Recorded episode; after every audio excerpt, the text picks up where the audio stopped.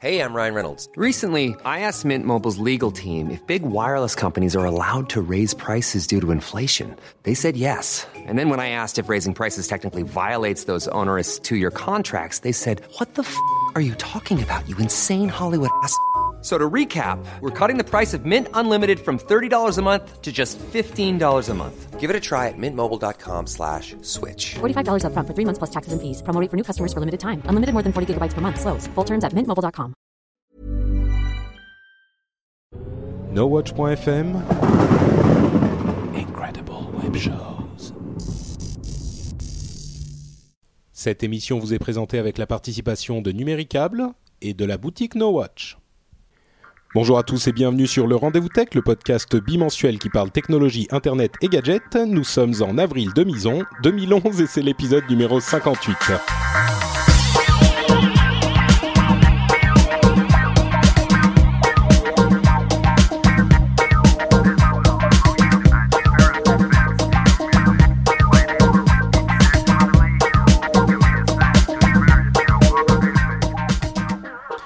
Bonjour à tous et bienvenue sur le Rendez-vous Tech. Alors, première fois que j'utilise vraiment mon soundboard et forcément je me trompe dans l'intro et je dis Asvril Drill. C'est un nouveau mois. Mais il a l'air sympa, il fait 2011. beau et tout. Voilà, c'est ça.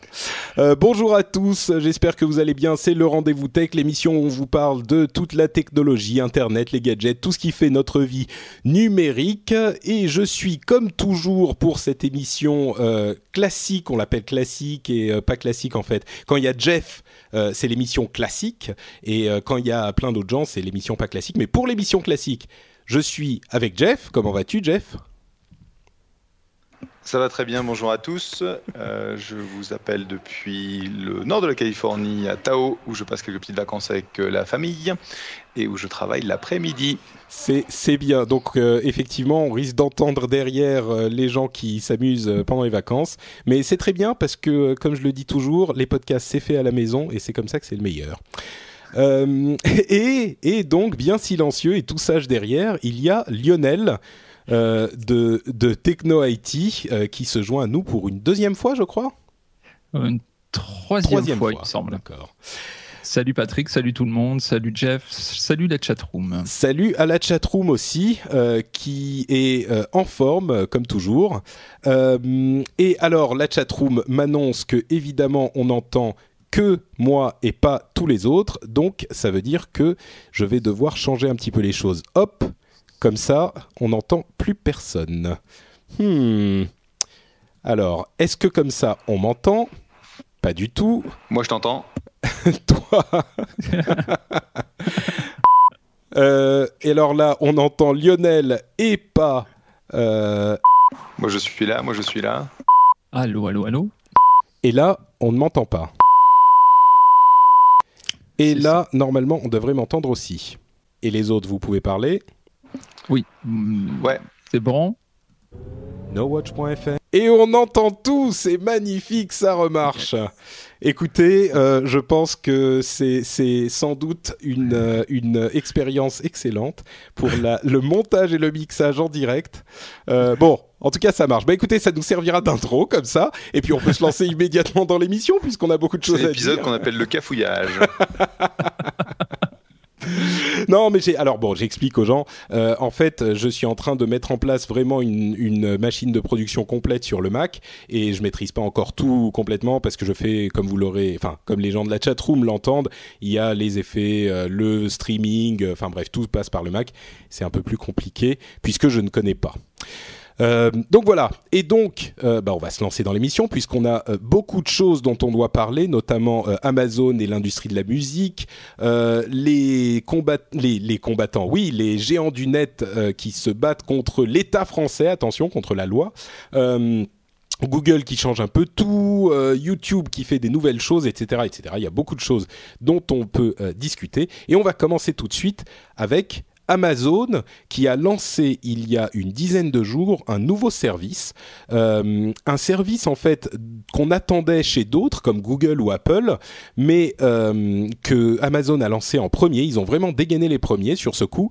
c'est un service de stockage de musique en ligne. C'est-à-dire que la manière dont ça fonctionne, euh, vous, vous, téléchargez un petit logiciel qui va scanner la musique que vous avez sur votre système, qui va le, mettre cette musique euh, dans le cloud euh, chez les services Amazon et qui va vous permettre de le streamer de n'importe où. Donc d'écouter votre musique de n'importe où et vous n'avez pas besoin de la copier sur tous vos ordinateurs ou sur tous vos appareils. Euh, ils offrent un, une petite, et un petit espace de stockage gratuit. Si vous achetez de la musique chez eux, vous avez plus de stockage, une vingtaine de, gigas gratuitement. Mais ensuite, chaque giga supplémentaire coûte un dollar, si je ne m'abuse, par an. Voilà, je crois que j'ai à peu près résumé. Euh, ce qui était un petit peu surprenant, c'est qu'ils ont vraiment tiré les premiers. Et ce qui était très surprenant, c'est qu'en fait, ils ont lancé ce service sans euh, consulter et sans trouver d'accord avec l'industrie de la musique.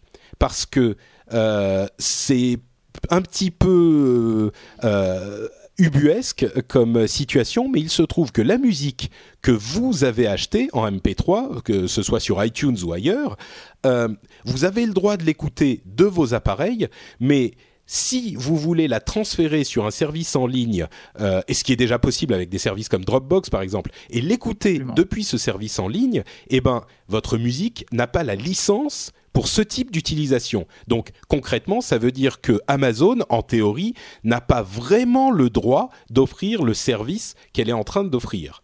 Euh, vous avez vous avez entendu parler de cette histoire tous les deux?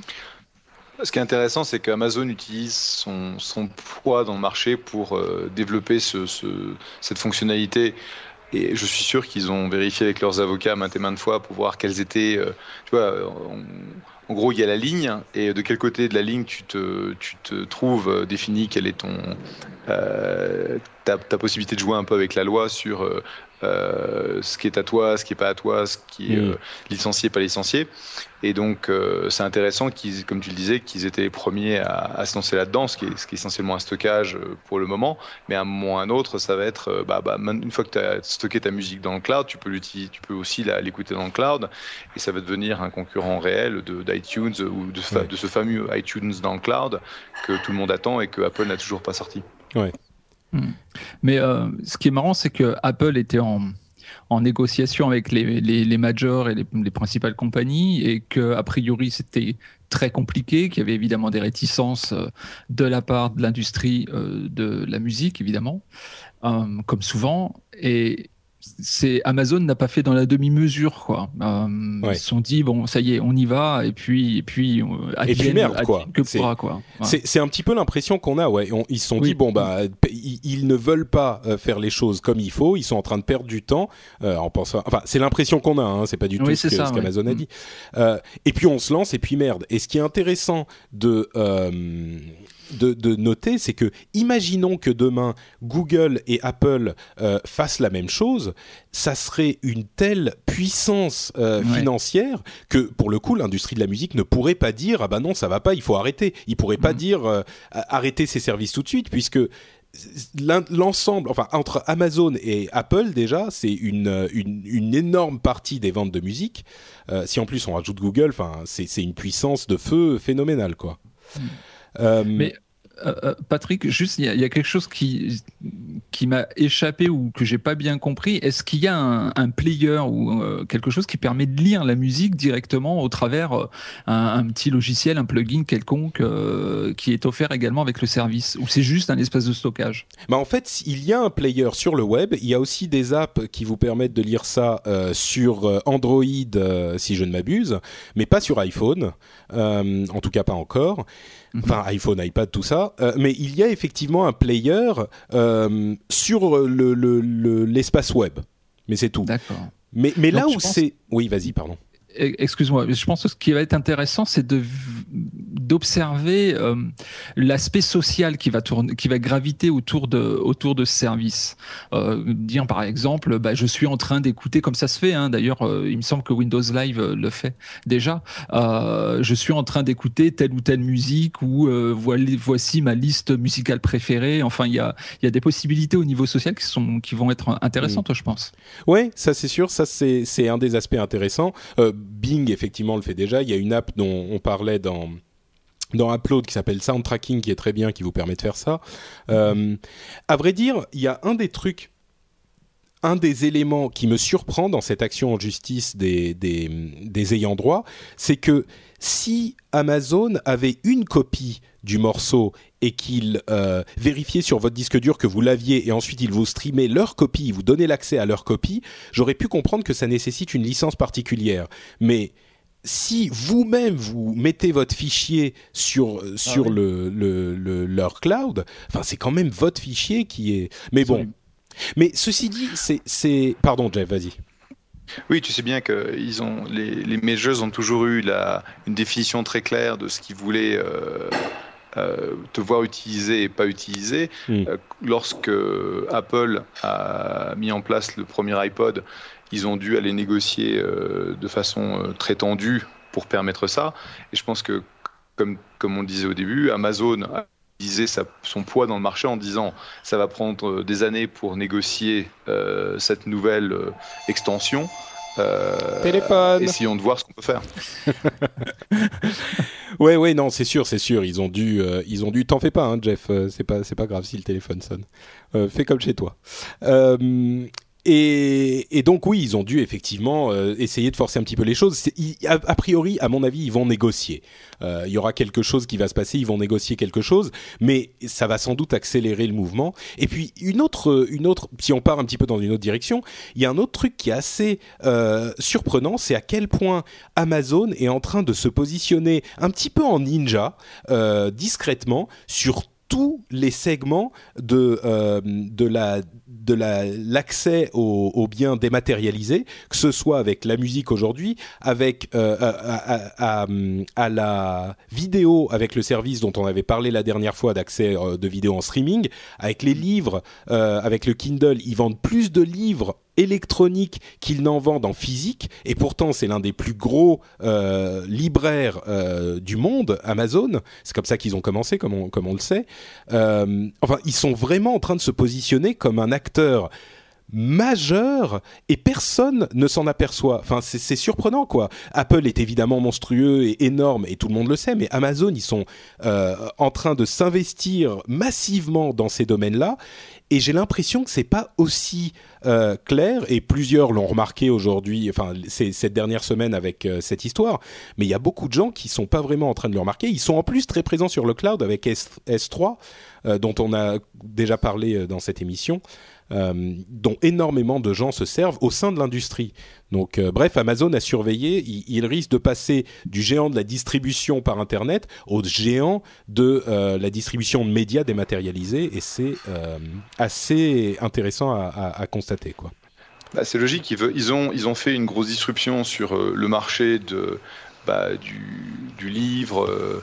il y a eu des, des, banqueroutes assez, énormes aux États-Unis de, ces, euh, de ces magasins où tu achetais euh, des livres, Blockbusters, euh, qui, est- qui est en banqueroute maintenant, où Oui. tu allais louer des, euh, Des des cassettes et des DVD. Et donc maintenant que Amazon s'est établi, ils veulent pas en fait que la même chose leur, euh, euh, bah, leur arrive en regardant Apple en fait prendre une position, sachant que Google va également rentrer sur le marché de façon Mm. assez, euh, assez euh, agressive. Et donc une des choses que Jeff Bezos a démontré depuis très longtemps, c'est qu'il n'attendait pas que les choses se passent sous son nez, il essaie vraiment d'anticiper. quoi. Et là, il, il joue plutôt bien. Ouais, Lionel? Non, non, je suis, euh, je suis d'accord. J'acquiesçais. en fait. D'accord. Donc on a le saut d'approbation de Lionel. euh, et ben écoute, ça nous permet de passer donc à- au sujet suivant. Euh, en- on- un autre truc dont on voulait parler, c'était euh, la question de cette union des géants de l'informatique qui en France ont initié une action en justice. en gros contre euh, le, le, le- presque contre l'État français, en tout cas une plainte contre une loi. Euh, je, je crois qu'elle a été euh, intégrée pas à l'OPSI 2, cette fameuse l'OPSI 2 que j'ai, euh, dont j'ai, ah, bon peut-être pas défendu, mais enfin oui, expliqué, ah, oui limite défendu certains aspects.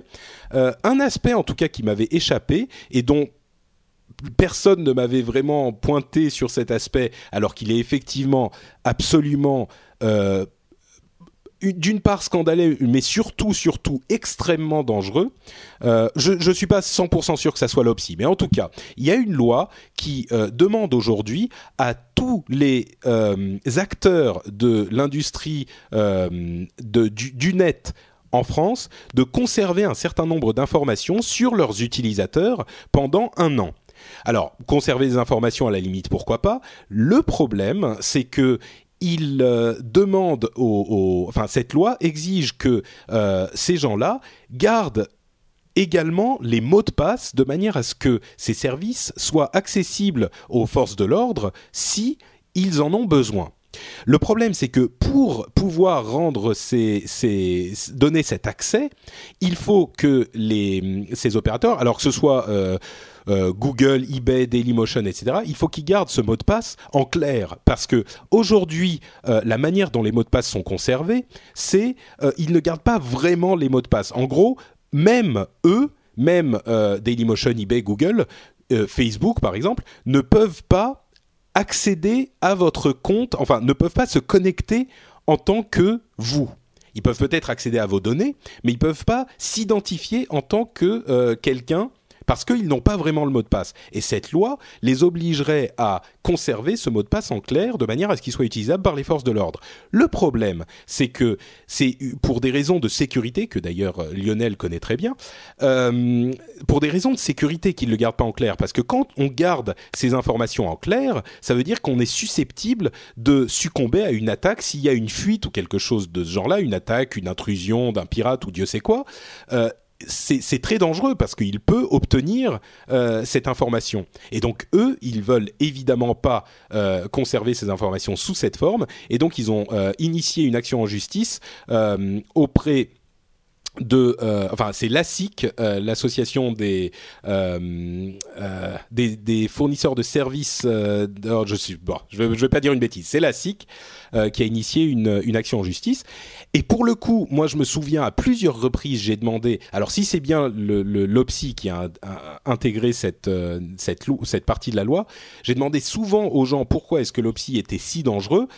On m'a pas vraiment donné cet exemple-là, mais il est clair que celui-là, c'est quelque chose qui a été fait par des gens qui ne comprennent pas la technologie et qui est évidemment pas une bonne chose. Euh, Lionel, tu peux me le confirmer? Oui, oui, complètement. Et euh, ce qui, évidemment, dans les, quand, quand, on s'inscrit, euh, quand on s'identifie, quand on crée un compte sur un site quelconque, les identifiants sont stockés quelque part. Le, login, le mot de passe, c'est évidemment stocké dans des bases de données. Euh, en règle générale, quand le système est bien fait, en effet, euh, le mot de passe est crypté en fait, et euh, le décryptage est impossible. Donc, euh, c'est vrai que euh, une personne qui récupère les identifiants avec mot de passe crypté, ça va être pour lui, euh, rien n'est jamais vraiment très impossible en informatique, mais ça va être extrêmement complexe de décrypter le mot de passe. C'est pour ça d'ailleurs que les services internet, si vous oubliez, si vous perdez votre mot de passe, ils vont vous envoyer un mot de passe remis à jour et pas votre mot de passe lui-même, parce qu'ils ne l'ont pas. Absolument. Alors ça c'est très intéressant quelque part. On dérive un petit peu, mais quand quand, euh, et, il y en a, il en reste encore de nombreux des services de ce style, quand vous demandez la réinitialisation d'un mot de passe et que vous recevez un mail avec votre identifiant en clair, bon, à la limite bien sûr, mais également votre mot de passe en clair, là vous avez tout intérêt à être extrêmement méfiant concernant ce service en question. Et ça m'horripile et il y en a plein qui le font. Il y hein. en a toujours beaucoup, il y en a mm. toujours beaucoup, et, des grandes, grandes sociétés, hein, des très grandes sociétés. Euh, bon, j'en cite pas, mais euh, Euh, les gens constateront par eux-mêmes. donc, euh, et, donc, mais c'est insupportable. Ou alors quand vous appelez euh, la hotline, j'ai dû le faire il y a pas si longtemps que ça. Un fournisseur d'accès interne, un fournisseur d'accès m'a demandé, c'est pas un fournisseur d'accès, pardon c'est un vendeur de nom de domaine et un, hébergeur mmh. euh, qui bah, m'a demandé euh, la première lettre de mon mot de passe et la dernière lettre pour bien vérifier que mon mot de passe correspondait avec celui qu'ils avaient sous les yeux. C'est un truc de fou, quoi. Ouais. Oui, donc effectivement, euh, c'est pas une pratique très sécure. Et, la loi française oblige, enfin c'est le cas maintenant, oblige à, les, fournisseurs de services à à, mettre en pratique ce genre de, de, bah, de pratique. Et entre parenthèses, euh, c'est aussi un problème au niveau européen parce que cette loi n'a pas été visée de euh, la législation européenne, ce qui est évidemment, elle ne serait jamais passée parce que visiblement les gens euh, au niveau européen savent, savent, un petit peu plus ce qu'ils font. Jeff, c'est quoi, la pénalité pour les, pour les fournisseurs d'accès ou pour Twitter, Facebook, s'ils ne sont pas, euh, s'ils refusent de faire ça parce que c'est effectivement de la connerie en barre. Oui. Donc, euh, je sais pas. Que c'est quoi le risque? Je sais pas. Je t'avoue que je sais pas quelle est la, la pénalité effectivement. Bon, euh, j'imagine que c'est de l'argent, mais je sais pas. Mais imaginons par exemple, on, se doute bien ce qu'ils ont en tête les législateurs. Hein, ils se disent euh, s'il y a quelqu'un qui, euh, qui se livre à des activités euh, terroristes ou des, est-ce que je sais moi on, rit toujours les histoires de pédophilie, ce genre de choses. Bon, on peut se dire si jamais il y a des choses comme ça, effectivement, il faudrait pouvoir avoir accès aux, aux informations. Mais c'est clairement des gens qui n'y comprennent rien. Enfin, j'imagine, Jeff, euh, si demain euh, la, la, le gouvernement américain vient dire à une société, euh, une start-up dans la Silicon Valley, vous devez faire, vous devez utiliser les, les, enfin, vous devez stocker les noms des et les mots de passe de vos utilisateurs en clair. Enfin, c'est c'est la révolution, quoi. Ah oui, c'est la révolution. bon, bah écoutez. Sans compter, euh, euh, sans compter un, un, un truc, c'est que tu parlais, tu vois, des, des attaques, des hackers, etc., l'intrusion. Mm. Euh, en fait, le, le hacking le plus répandu dans les entreprises, c'est c'est pas vraiment du hacking, c'est du vol d'informations par les employés eux-mêmes en interne. Euh, c'est ça le premier risque des, des entreprises aujourd'hui. Bien sûr, le piratage, ça existe. Hein. C'est, on en a des exemples très récents. Mais euh, le vol de, oui, le, vol de par les salariés de l'entreprise, c'est un gros, gros, gros problème. Donc, si on commence à mettre des informations sensibles au sein des bases de données, ben ça pose problème. Ouais. Je, genre euh, Gérard qui est un peu énervé en se faisant virer de chez de chez Facebook, euh, il se trouve qu'il travaille près d'une base de données qui a des mots de passe. Il attrape ça, il le, il le met en BitTorrent euh, quelque part et voilà, c'est ça se ben balade dans la nature quoi. Exactement. Mais tu crois pas si bien dire. Hein. Il, y a, il, y a, une personne de chez Gucci euh, très récemment qui a été virée. Euh, euh, ça se passe sur une filiale, une, dans une filiale aux États-Unis, qui a fait énormément de dommages après son licenciement. Il a créé un compte. En fait, c'est un administrateur. Donc il a, il a créé un compte, un faux compte d'info, d'info salarié. Donc parmi les les, les, les, les, centaines de comptes, ça se voyait pas. Il a ouvert des droits d'accès VPN sur ce compte-là.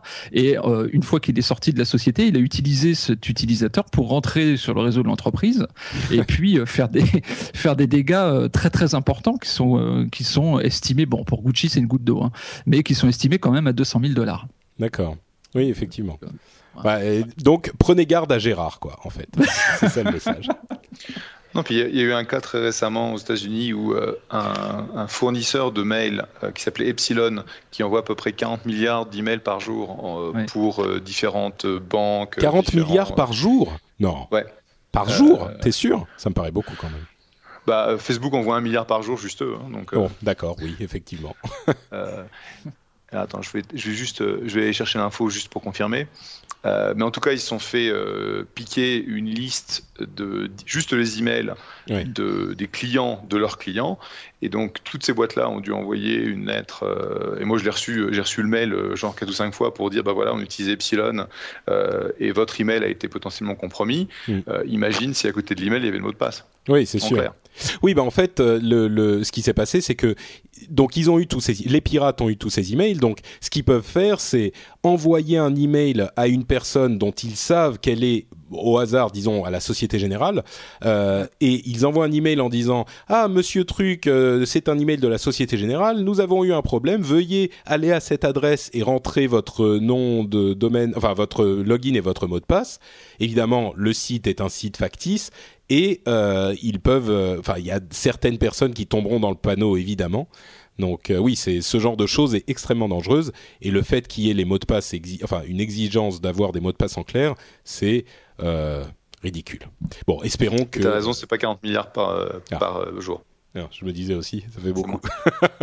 bah, Facebook envoie un milliard par jour. Hein, oui, oui, c'est Facebook. Mais non, mais en fait, moi aussi, hein, dans mon dans ma, cave, euh, j'ai une petite ferme de serveurs qui tourne. Euh, pardon. Donc, je voulais dire, pas du tout. C'est pas. Si vous voulez des petites pilules bleues, non, non. J'enchaîne sans transition sur Google, chez qui Larry Page a pris ses fonctions en tant que président-directeur général. je crois que c'est la, la, traduction officielle de CEO. Et il a il est arrivé un petit peu euh, en faisant du bruit et j'imagine que ça doit. Enfin, euh, Jeff, tu auras certainement quelque chose à, dire sur la manière dont les choses se sont passées parce que c'est un petit peu, disons qu'on on imaginait que Larry Page allait changer des choses, mais il a vraiment changé beaucoup de choses et assez vite, euh, en ce sens qu'il a euh, dégagé une partie des managers de Google, il a réorganisé les choses en, je crois, six unités indépendantes et il a mis à la tête de ces unités euh, des, des, ingénieurs. Bon, euh, c'est pas les, le petit ingénieur qui sort de euh, de, de, l'école hein, non plus, mais des ingénieurs vraiment, pas des managers, pas des exécutifs qui ne font, qui ne comprennent pas les produits, mais des ingénieurs qui sont euh, orientés vers le résultat et le produit. Euh, sans doute dans l'espoir de recréer un petit peu la force d'innovation euh, de, Google. Et bon, on peut, on peut commenter beaucoup là-dessus, mais c'était quand même inattendu qu'il fasse euh, quelque chose d'aussi, des changements aussi importants, aussi vite surtout. Je me trompe, Jeff? Non, je pense que c'est la volonté de, Larry, en reprenant les rênes, de changer les choses. Et changer les choses, c'est euh, effectivement faire en sorte que Google soit beaucoup plus compétitif sur tous les autres domaines autres que euh, le moteur de recherche, puisque bon, le moteur de recherche, euh, c'est le numéro un au monde et il conserve en fait une position de leader. Mais sur tous les autres aspects, que ce soit l'entreprise, que ce soit le social, que ce soit les, les, différents projets sur lesquels ils se sont lancés sur les deux dernières années, qui ont tous fini en, en flop monstrueux, ouais. il était clair que la façon dont les choses étaient gérées ne permettait pas à Google de de se développer. Et pour être très clair, euh, Google était euh, bah, une espèce de gros paquebot euh, qui, qui n'avançait plus véritablement rapidement sur ces différents challenges. Et je pense que Larry, en reprenant les rênes, a décidé de, de, changer les choses. Et euh, c'est clair que bon, il y a quelques quelques personnes qui sont parties, euh, comme Jonathan Rosenberg, qui était le, le, patron du produit, où en fait Larry a demandé un commitment de, de plusieurs années encore, et, et, Jonathan avait dit que de toute façon il partirait en 2013. Donc mmh. euh, lui, bah, il a juste accéléré sa, son départ. Et c'est clair qu'un des, un des gros perdants entre, entre guillemets, c'est Marissa Mayer, qui était la patronne de tout ce qui était local et euh, qui n'est plus en fait sur l'organigramme de gens qui, qui reportent directement à Larry. Donc il n'y a pas d'annonce qui a été faite pour elle, à ouais. son propos. On va voir ce que ça va donner. Mais non et seulement, euh, enfin, elle était, elle était en charge de tout ce qui était local, mais avant ça, c'était, euh, elle était en charge de la recherche. Donc, elle, elle avait déjà pris une sorte de, euh, de, de, step back, de, des énormes responsabilités. C'était l'une des personnes les plus importantes chez Google après les deux fondateurs et Eric Schmidt c'était la façon dont ça avait été habillé. On ne sait pas si c'est si c'est un habillage ou pas. C'est que euh, on avait besoin de quelqu'un pour vraiment pousser l'aspect social et local. Et donc c'est pour ça qu'on avait demandé à Marissa de prendre ça. Mmh. Alors que bon, le moteur de recherche, euh, ça fonctionne. C'est il euh, n'y a pas vraiment de, de soucis, même si Bing en fait a été très très concurrentiel et a vraiment fait des avancées récemment euh, sur en termes de part de marché. Mais euh, a priori, Marissa, euh, en reprenant euh, Social et Local, prenait, prenait, du galon en quelque sorte, et elle avait rejoint mmh. l'Operating Committee. L'Operating Committee, c'est le, c'est le groupe en fait qui, qui, dirige Google au jour le jour. Et Marissa n'était pas dessus, et elle a rejoint. Ah d'accord, donc c'était pas, c'était pas un, une démotion en fait. Enfin, oui, c'est un petit peu difficile à dire. C'est une, une, une, transition euh, à, à, en horizontal, mais ouais, là, c'est voilà, aujourd'hui, c'est clairement. Voilà, c'était une, c'était un, un, passage latéral, latéral ouais. et, le, et le fait qu'elle rejoignait aussi, enfin l'operating committee, a priori, voulait dire qu'elle continue à avoir mmh. beaucoup de, de poids chez Google. Là, on peut se poser la question. Ouais. Bon, intéressant effectivement. Euh, Lionel, un truc à ajouter sur la chose ou? Bah, Sur le fond, c'est euh, alors moi, moi, ce que je note, c'est que Jeff euh, parle de Larry Page en disant Larry, donc euh, ça c'est chapeau bas. Euh, c'est toujours très impressionnant. mais sinon, ce qui, moi ce qui me surprend, c'est facile à faire en même temps. Moi, moi, moi, je parle de toi en disant Lionel aussi, tu vois, c'est un peu impressionnant. Donc, ouais, mais je pense que c'est pas aussi impressionnant. Je, je, le connais pas bien. mais tu vois, il en rajoute en disant je le, je le connais pas bien. C'est encore, il enfonce le clou. Autrement, je dirais mon ami Larry.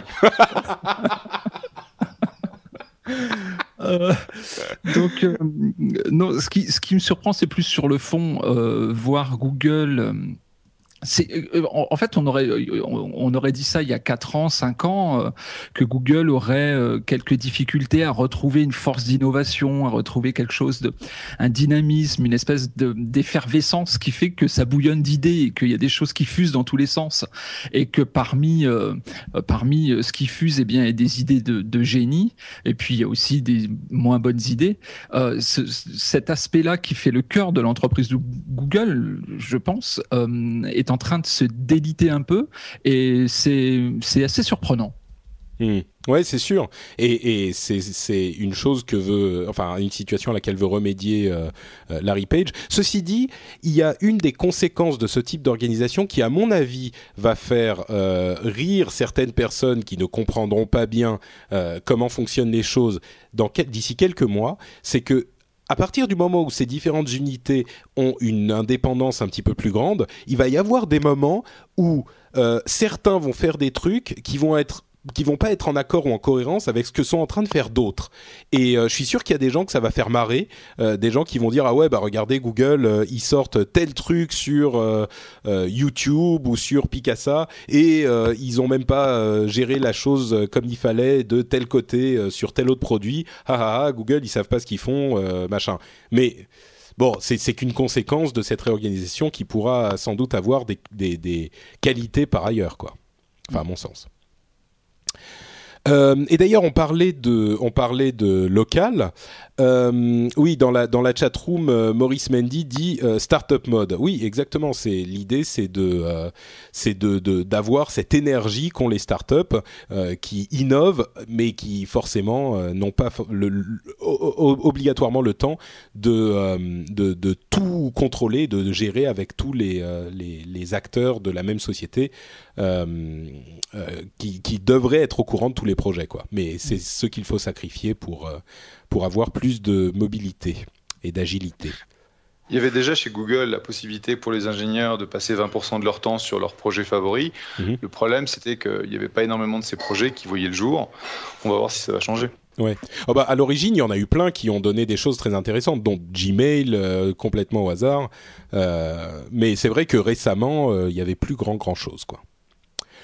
Euh, et donc, mais Gmail, c'était, c'était du temps, excuse-moi, euh, mais Gmail, c'était encore du temps où euh, Google, c'était 2000 personnes et il y avait la possibilité de faire des choses. Oui, oui, bien sûr, bien sûr, tout à fait. et donc on parlait de social et donc Google a lancé son service dont on avait entendu de nombreuses rumeurs pendant longtemps, son service, enfin en tout cas le début de son service social, enfin de son de son add-on social qu'ils ont appelé le bouton plus 1 ou le plus 1, qui en fait, euh, je vais vous la faire courte, c'est un petit peu comme le bouton like euh, chez Facebook, euh, sauf que ça apparaît sur les résultats de recherche, et si c'est un résultat de recherche que vous appréciez, vous pouvez cliquer le plus 1, et ça indiquera à vos amis sur Google, parce que vous savez que Google a également un système de réseau social, que ce soit par buzz ou par d'autres par d'autres moyens, vos contacts par exemple dans Gmail, eh bien, vos amis, vos contacts pourront savoir que vous avez recommandé ce lien en quelque sorte. Pour le moment, ça ne va apparaître, ça n'est que sur la version anglaise et ça ne va apparaître que dans les résultats de recherche de vos amis, mais il y a fort à parier que euh, à terme, ça sera intégré au fameux algorithme, le sacro-saint euh, algorithme de Google, euh, dans une certaine mesure pour essayer d'améliorer leurs résultats de recherche, parce qu'on se rend compte partout que euh, le simple algorithme automatique ne, ne suffit plus. Et d'ailleurs, certains chez Google ont commencé à faire un petit peu, à préparer le terrain en disant oui, mais bon, même l'algorithme, en fait, c'est des gens qui l'écrivent, donc il y a déjà une euh, impulsion humaine dans l'algorithme, donc en fait, c'est pas très grave si on rajoute euh, un petit peu plus, machin. Donc on, on, le sent venir et lié à cette nouvelle, c'est le fait que Larry Page, donc, dont on a parlé à l'instant, à associer, je crois que c'est 20% du bonus des employés de toute la société, l'ensemble de la société, aux performances de Google dans le domaine du social. Euh, c'est dire à quel point il pense que ce domaine est, important et donc il motive la société entière, même ceux qui travaillent, euh, euh, qui n'ont aucun rapport avec ce domaine d'activité de Google, genre le type qui est en bas dans, les serveurs en train de brancher des câbles, si le, Google ne fonctionne pas bien au niveau de ses performances dans les réseaux sociaux et dans les initiatives sociales de Google, ben son bonus sera impacté. C'est un signal hyper fort quand même, hein, comme comme décision. Ouais, ça a un peu concerné, je pense, en, interne, parce qu'il y a beaucoup de gens dans les 20 000 ou je sais pas combien employés de Google qui n'ont euh, pas vraiment grand-chose à faire avec le social. Euh, et donc, euh, typiquement, quand tu donnes plus à quelqu'un, tu essaies de faire en sorte qu'il puisse avoir un impact positif sur le résultat. Et là, c'est pas, c'est pas évident. Euh, je pense que le problème, c'est que Google n'a pas la fibre sociale, ils ne comprennent pas vraiment le social et les produits qu'ils ont sortis au cours des années n'étaient pas vraiment euh, bah, très. Euh, n'ont pas eu beaucoup de succès. c'est le moins qu'on puisse dire. C'est le moins qu'on puisse dire. Et donc, je ne sais pas trop, en gros, comment ça va se. Quel va être l'impact, en fait, sur le, jour le jour des Googlers suite à cet édit, quoi. Ouais. Mais euh, c'est sûr que s'il y a un moyen de motiver les gens, enfin je sais pas, euh, les, les Googlers en l'occurrence, ils auront peut-être un petit peu plus envie de parler de, euh, de des efforts sociaux de Google à leurs amis, à leur famille, sur Twitter, Facebook, machin. ça, ça motive quoi. T'as pas l'air convaincu, Lionel. Mm, pas trop, pas trop. C'est vrai que c'est ce que la direction euh, a amené comme argument, c'est-à-dire que chaque Googler, de toute façon, le, de, son rôle aussi, c'est de faire la promotion des outils de l'entreprise à l'extérieur de l'entreprise. Euh, donc, de ce point de vue, les salariés euh, sont motivés également, quel que soit le produit. J'aime bien comment il dit ça. Ils sont, ouais, ils sont motivés. tu vas le chercher loin le, le, motiver quand même. Oui, parce que je suis pas du tout convaincu par l'argument, mais, euh, mais bon, pourquoi pas C'est vrai que ça démontre, comme tu le disais, une véritable motivation pour le coup de la direction à rentrer sur ce marché qui est un marché qui est encore fermé à Google. Cela dit, le système est quand même pas bête. Le mm. plus un en lui-même, c'est pas bête. Oh bah, c'est un euh, bouton like. Hein. Il y a plein de gens qui le font. Je veux dire, c'est Dig, ça, ça a 6 ans cette histoire. Ouais, mais est-ce qu'ils vont l'intégrer aux, aux, publicités ou pas? Euh, c'est oui, c'est possible. Tout est envisageable. Hein. tu vois, tu vois, là, ça offre une dimension qui est hmm. peut-être intéressante. Ouais. Oui, il y a des choses. en tout cas, il est certain que le plus un ne va pas en rester là. Oui, ça c'est sûr. Euh, bah, à propos de, publicité et d'extension, euh, il y a une initiative très intéressante, à vrai dire deux initiatives très intéressantes euh, chez YouTube. Et là, on parle toujours de, Google, puisque YouTube, bien sûr, vous le savez, appartient à Google. D'ailleurs, sur, le dernier épisode, il y a des gens qui étaient très contents de nous entendre parler d'autres choses que Facebook et Google. Et j'avais dit, bah oui, c'est très bien, mais c'est l'actualité, on la fait pas. Bah là, c'est la moitié sur Google. Hein, J'y peux rien, c'est eux qui sont au centre des infos. Mais, euh, mais c'est quand même des choses nouvelles et intéressantes, et notamment euh, les initiatives de YouTube. Euh, la première étant qu'ils sont en train de réorganiser entièrement YouTube en différents channels, en différents canaux. un petit peu comme les chaînes, quoi. Les chaînes de, oui, j'ai dit canaux, c'est la traduction littérale, mais c'est les chaînes comme les chaînes de télé, c'est-à-dire qu'ils vont avoir euh, une vingtaine, je crois, de chaînes euh, qui vont euh, diffuser des choses un petit peu en live. sans que vous n'ayez à choisir chaque vidéo. Donc on peut imaginer par exemple une chaîne clip où il y aura plein de clips qui passent en, en, boucle, ou alors une chaîne, ce que je sais moi, émission sur l'actu tech. Euh, où il y aurait euh, des chaînes comme, euh, je sais pas moi. Des, des, chaînes de Revision 3 ou de Tweet ou un jour peut-être de No Watch, hein, imaginons. donc ça, c'est c'est une, une, un des aspects qui est assez intéressant. L'autre aspect, enfin le deuxième sur trois, c'est qu'ils vont financer 100 millions de dollars de programmes originaux euh, et là, on rejoint un petit peu ce dont ce qu'on disait sur Netflix euh, il y a quelque temps euh, et le fait que certains gros acteurs de la diffusion sur Internet sont un peu en train de se diriger peut-être en partie lassés par la lenteur des ayants droit dans les médias traditionnels, sont en train de se diriger vers de la production euh, qu'ils mettraient en place eux-mêmes. Et on sait que YouTube avait racheté Next New Networks il y a quelques temps, qui était un producteur euh, de, de médias sur Internet. Bah là, ils vont financer 100 millions euh, de dollars euh, de programme, ce qui est vraiment pas rien. Et enfin, troisième pièce euh, du puzzle, YouTube a enfin lancé pour certains partenaires privilégiés aux États-Unis le, le, les outils de diffusion live, un petit peu comme YouTube pour ceux qui sont dans la chat, pardon, comme UStream pour ceux qui sont dans la chat room il nous, vous, vous, vous, voyez bien ce que c'est, hein, c'est ça diffuse en live pendant qu'on est en train de faire quelque chose. Bah là, YouTube est en train de se lancer là-dedans. Ils avaient fait des essais avec euh, certains, enfin des concerts, euh, certains événements spécifiques retransmis en direct. Mais là, euh, les partenaires euh, privilégiés de YouTube peuvent faire ce genre de choses aussi. Euh, on se doute qu'ils veulent pas le rendre accessible à n'importe qui parce qu'ils veulent pas non plus le phénomène chat roulette où n'importe qui va se mettre à diffuser soit du contenu qui est pas forcément du meilleur goût, soit des trucs illégaux. on pourrait imaginer qu'en direct, quelqu'un pourrait diffuser, Dieu sait quoi, des films, des séries, ce genre de choses. ça fait beaucoup de oui, choses quand du, même à du digérer. sport ou du sport, il y, a, il y, a, eu un gros problème pour Justin TV, qui est un autre acteur dans le domaine du, du live, où en fait il y a eu depuis très longtemps du cricket euh, qui a été euh, bah, mis en, enfin, en gros piraté euh, en ligne sur leur sur leurs canaux, et c'était un gros problème pour eux. Et, mmh. et malheureusement, c'est quand même la source euh, pour Justin d'une grosse partie de leur trafic. Et donc, quand ils essaient d'éviter ça, bah, ça les coupe eux-mêmes euh, d'une partie de, de, de leurs revenus, quoi. Oui, c'est sûr. Et contrairement à ce qu'on pourrait penser, le cricket est très populaire. Il euh, y a beaucoup d'Anglais qui aiment ça et de, des anciennes colonies anglaises. J'ai un camarade au, au bureau euh, qui est anglais et il lui arrive quand il y a des championnats de cricket, il est complètement fou. Hein. Et les matchs, ça dure euh, trois jours. Enfin, bref, bon, c'est le cricket, euh, c'est pas forcément le sujet. Oui, donc c'est effectivement quelque chose de d'assez massif pour Google. C'est une une bon, pardon, YouTube, c'est un, un, petit peu un paquebot aussi, mais ils sont en train de prendre une direction à, enfin, à leur niveau, qui est, qui est un niveau de mastodonte, qui est quand même assez agressif, je trouve. En quelques semaines, il s'est passé beaucoup de choses là. Euh, c'est la guerre qui commence. Et, et, tu vois, Patrick, j'ai euh, eu cette réflexion en vous écoutant, en fait. Euh, enfin, je te vous vois pas, Patrick, hein, c'est toi et tes collaborateurs. il, euh, il, vous en prie, continuez, flattez-moi. Et, et, en écoutant le, le rendez-vous tech de bah, le dernier, je me, je, me, suis dit, mais à, à quand les télécommandes? On va voir, tu vois, on va voir la chaîne 1, 2, 3, 4, YouTube. 5, 6, 7. Ouais, ouais.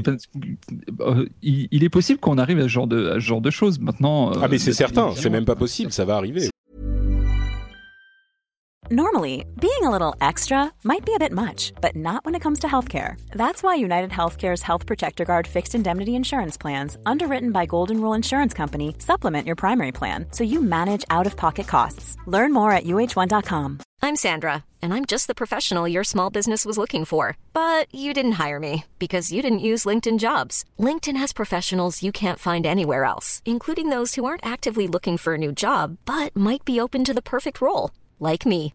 In a given month, over 70% of LinkedIn users don't visit other leading job sites. So if you're not looking on LinkedIn, you'll miss out on great candidates like Sandra. Start hiring professionals like a professional. Post your free job on linkedin.com/people today. Voilà, donc, euh, donc, et en effet, la, les, les, grandes chaînes nationales traditionnelles sont en train de, vraisemblablement de rater un truc là. Bah oui, exactement comme les, les, la musique, enfin les, les, l'industrie de la musique qui a donné son, son business à, euh, à Apple en grande partie. Mm, mm, Ouais. Et le bouton à côté de YouTube, ça sera le bouton No Watch. Sauf que pour les pour les vidéos, ça va. Mais non, genre mais ça, Lionel, ça la télé, pour... ça. non mais si si, il y aura ça aussi. Sauf que euh, Lionel, pour toi, pour des gens comme toi et moi qui faisons des podcasts audio, en fait, il y, y aura juste nos têtes, tu sais, en gros, en zoom, qui sourit, un grand sourire. Bon, euh, histoire suivante, c'est euh, un truc qui est un petit peu sorti de nulle part.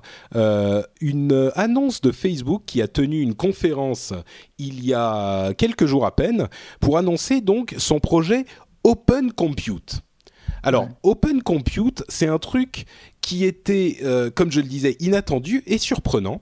Euh, Ce qu'ils ont fait, c'est que, comme vous le savez certainement, euh, Facebook est l'une des sociétés qui a le plus de, qui a besoin du plus grand nombre de serveurs au monde. Ils ont des fermes entières de serveurs et l'une de leurs priorités était de diminuer la consommation et d'augmenter l'efficacité des serveurs. Donc ils ont euh, constitué une équipe qui a travaillé pendant environ un an et demi à euh, la, au redesign en fait de leur rack de serveurs. Les serveurs, euh, c'est pas compliqué, hein, c'est des grandes armoires où on encastre euh, des, des, des sortes de de plaques d'une dizaine de centimètres d'épaisseur qui sont en fait des ordinateurs hein, euh, avec euh, un ou plusieurs processeurs, de la mémoire, euh, une alimentation. Et vous collez tout ça dans l'armoire, vous en mettez 20 ou 40 euh, dans chaque armoire, et vous avez des pièces entières remplies d'armoires comme ça. Et c'est comme ça que euh, Facebook, Twitter, euh, Apple et d'autres gèrent toutes les données qui transitent par eux, que ce soit l'affichage de vos des pages que vous allez consulter ou l'envoi de messages aux autres utilisateurs, le chat, etc. Tout ça fonctionne comme ça. Et donc ils ont redesigné entièrement euh, ces éléments. Et ils ont donc annoncé il y a quelques jours la, la, mise en open source en fait, euh, en, architecture ouverte, en collaboration de ce design. Alors l'open source, on le connaît bien pour ce qui est du logiciel. On va parler de Linux dans quelques minutes euh, et on en reparlera, mais on le connaît bien dans ce qui est du, domaine du logiciel, mais dans le matériel, c'est un petit peu moins utilisé. Et euh, Facebook a initié ce projet en espérant que beaucoup de gens euh, y participent, améliorent encore leur design, donnent des informations sur ce qu'ils pensent que Facebook a bien fait ou mal fait, et qu'ils puissent donc ensemble, que toute l'industrie puisse travailler et avancer pour concevoir de meilleurs, euh, euh, centres de traitement de données. Euh, et c'est extrêmement important parce que c'est un des postes de dépenses les plus importants des sociétés d'informatique parce que ça consomme énormément d'électricité. Il y a beaucoup de dépenses là-dessus.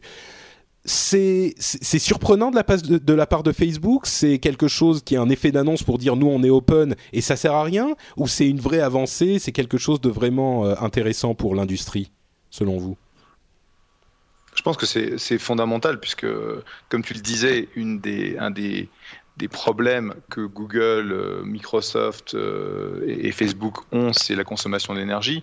Euh, faut pas, faut pas sous-estimer l'importance. hein. C'est euh, maintenant c'est l'équivalent de centrales nucléaires entières qui tournent juste pour faire, euh, pour équiper en fait euh, ces, ces data centres. Et aujourd'hui, quand Google va en fait avoir euh, des data centres portables euh, qui vont aller aux différents endroits des États-Unis là où l'électricité est moins chère, parce que c'est une façon pour eux d'optimiser ce, ce coût. on voit, on voit le, le- le potentiel implication.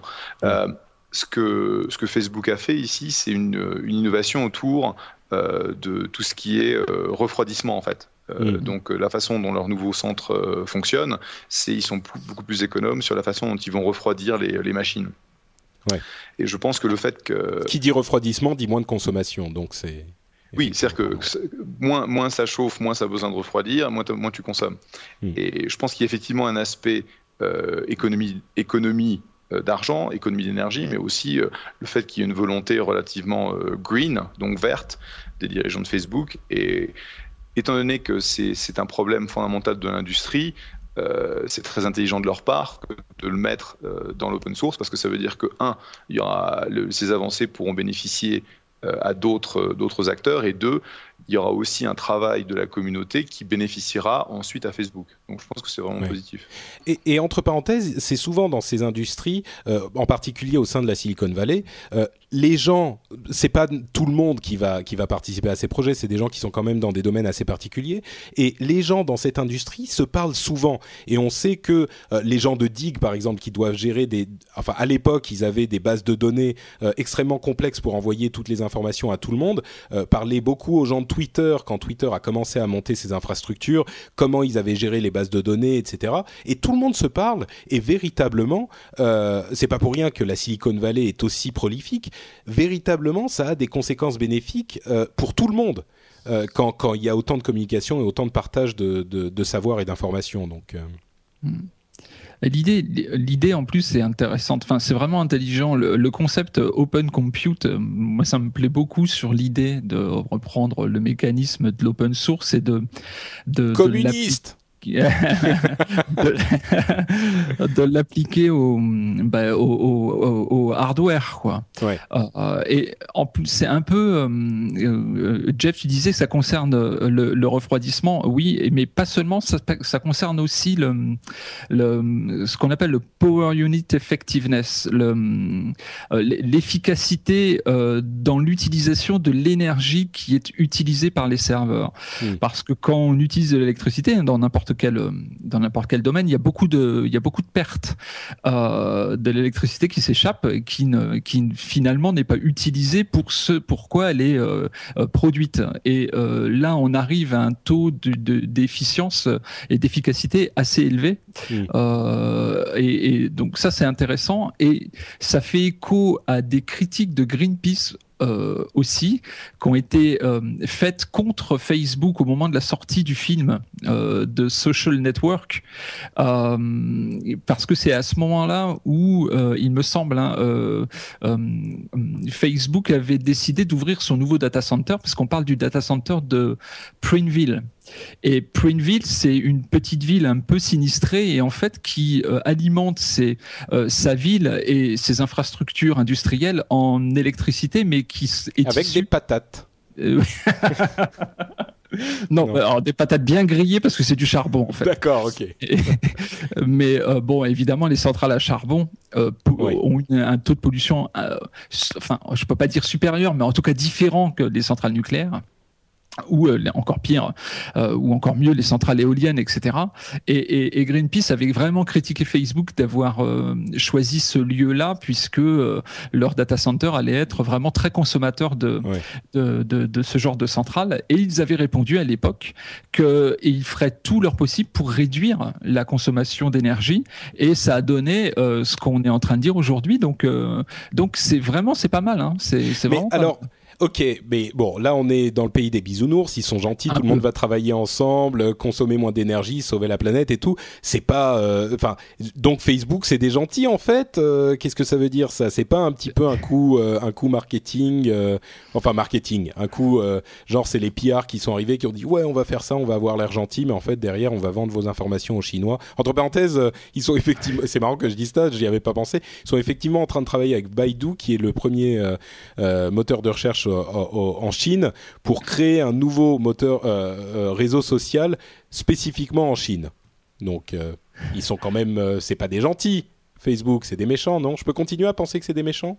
Ou maintenant ils sont gentils? Ça, ça dépend. J'ai pas, eu la chance de voir mon copain Jonathan, Jonathan Laliger, qui est le, patron des ops chez Facebook. Tu avais dit c'est mon ami Jonathan. depuis, depuis un bout de temps. mais fondamentalement, c'est un un tel critère euh, de, de coût pour eux euh, d'essayer de diminuer, enfin, l'impact opérationnel de diminuer leur coût d'énergie, leur, leur, efficacité de terrain, c'est énorme. Et donc, euh, on peut pas, on peut pas dire Facebook aura une meilleure position face à Google ou face à Apple s'ils réduisent leur coût d'énergie. Non, c'est l'avantage de toute l'industrie. Et en plus, fondamentalement, euh, je pense que s'ils peuvent bénéficier à l'environnement en diminuant leur impact euh, énergétique, c'est quelque chose qu'ils feront. Donc, euh, je ne pense pas qu'ils aient. Euh, bon, évidemment, il y a un côté toujours pierre positive, mais je ne pense pas que ce soit du tout le, la motivation principale de cette, de cette annonce. Oui, et puis je crois que souvent on a tendance à penser ah tel, enfin comme pour les gens, hein, il y, a, des gens qui ont, tendance à se dire ah telle personne ou telle société c'est des gentils, ceux-là c'est des méchants ou voilà telle personne il est comme ça et tu le définis avec une seule caractéristique et évidemment, ces sociétés comme euh, des personnes ou comme, enfin, c'est toujours pareil. Il y a des bons côtés, des mauvais côtés, des côtés, euh, euh, qui, des, choses qui vont faire uniquement pour des questions de rentabilité, des choses qui vont, ils vont se dire, bah, si on peut faire les choses comme ça et que c'est, ça correspond à une volonté, une certaine ligne directrice morale pour nous. On en avait beaucoup parlé à propos de Google quand ils ont quitté la Chine pourquoi pas Donc euh, oui, il n'y a pas de raison. Enfin, ça ne veut pas dire qu'ils sont pas euh, euh, que c'est pas une société qui est là pour faire de l'argent aussi, mais il n'y a pas de raison qu'ils puissent pas faire une, bonne chose par ailleurs. Donc ouais, ouais. De toute façon, on a tous un côté evil hein. Oui, complètement. Donc, surtout, surtout certains que je ne citerai pas,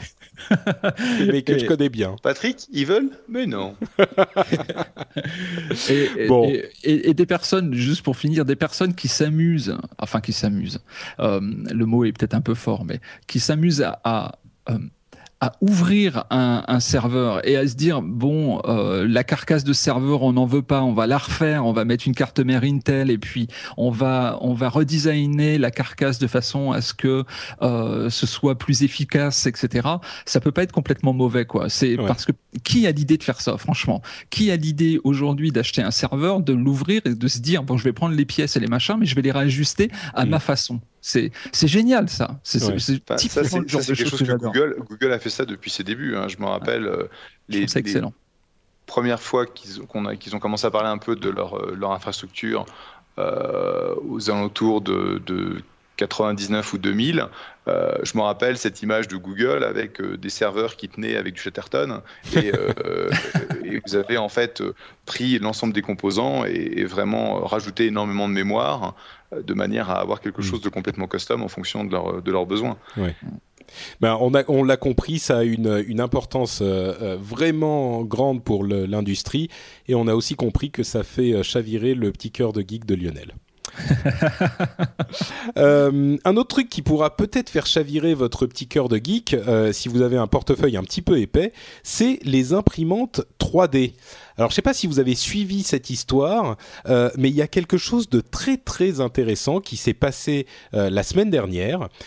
euh, qui ouvre toute une nouvelle catégorie de mots de tête légaux et conceptuels pour la propriété intellectuelle.